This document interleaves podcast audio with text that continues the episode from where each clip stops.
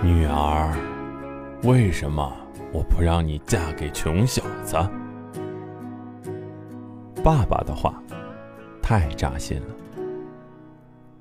女儿，我前几天去找你，你带了男朋友到我跟前，说：“爸，我想嫁给他。”后来我告诉你，我不同意，原因是穷。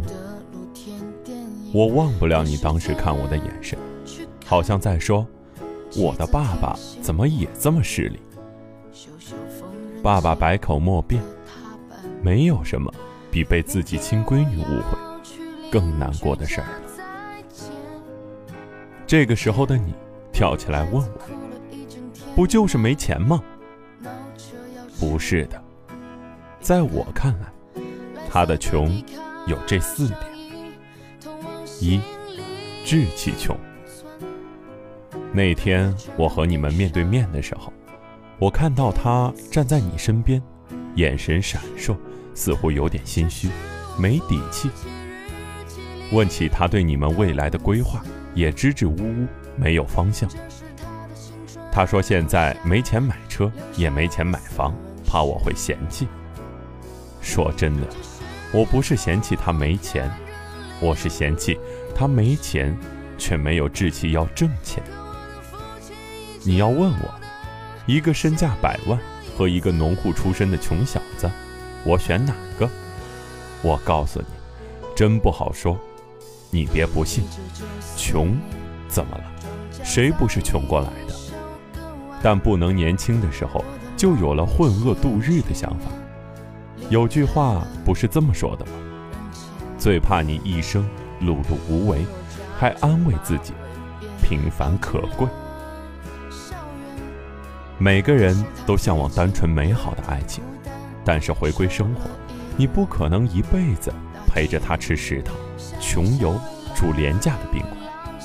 你们终归要独自面对生活。这个人不能为你保驾护航，甚至都没有这个想法。爸爸怎么放心？男人不怕穷，只怕甘心一辈子穷。二，思想穷。人这辈子再穷也不能穷思想。男人本来就比较晚熟，你又是懂事早的孩子，你们在一起，我无法想象。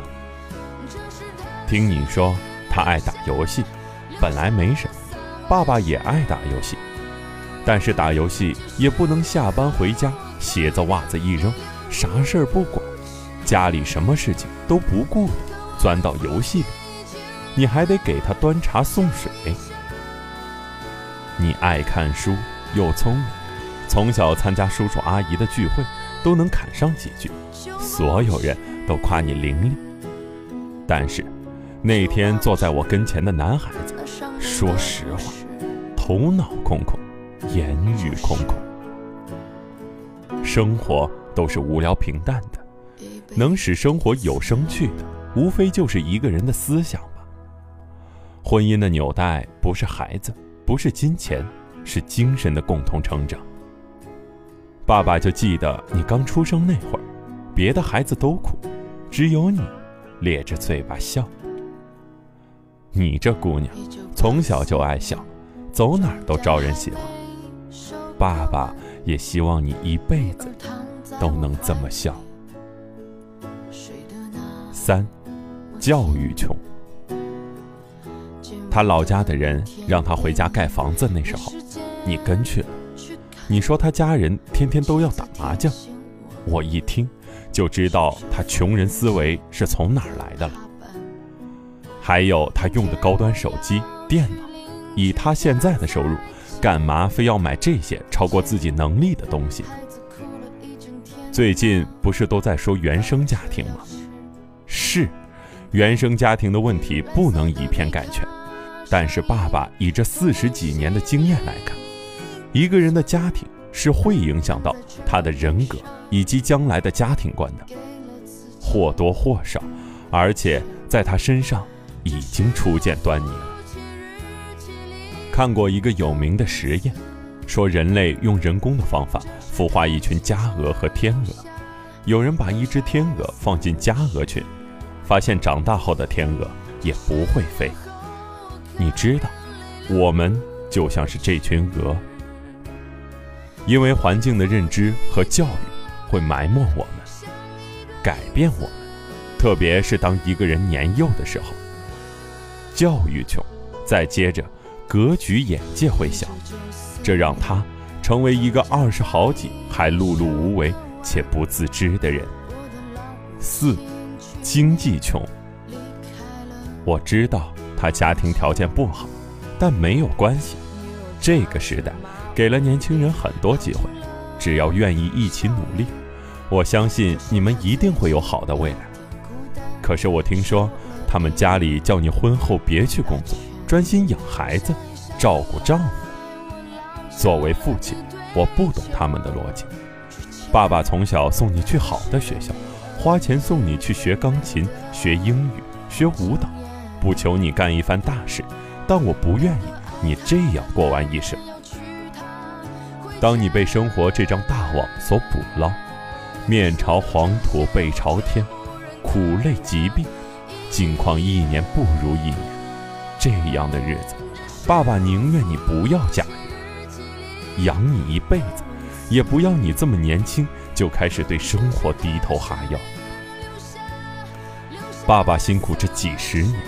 为你提供各种教育，让你变成一个更优秀的人，就是为了你能够拥有更好的未来。这是我认为他的四点穷，我不同意的理由。想你四岁那年，大人们说笑，问你以后要嫁一个什么样的老公啊？你说要嫁像爸爸那样的。你不知道，爸爸不希望你嫁给爸爸这样的男人。你妈妈跟着我吃了不少苦，爸爸希望你永远是小公主。有一天你会发现，爸爸也弯了腰，驼了背，步履蹒跚，口齿不清。我希望那个时候，你还是个小公主。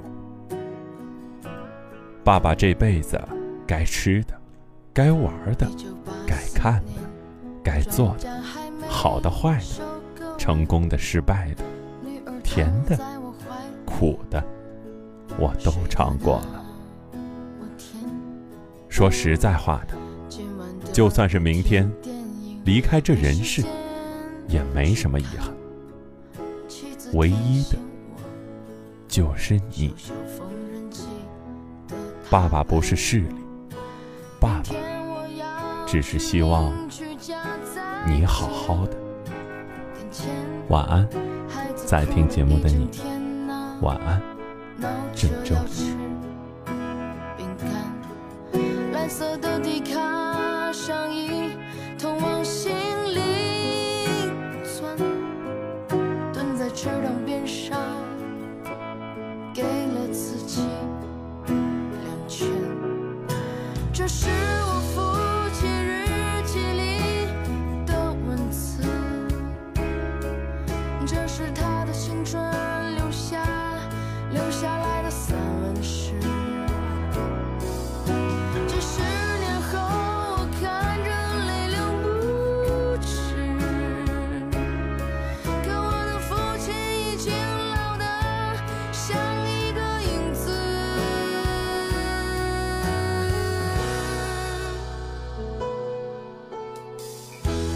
九四年，庄稼早已收割完。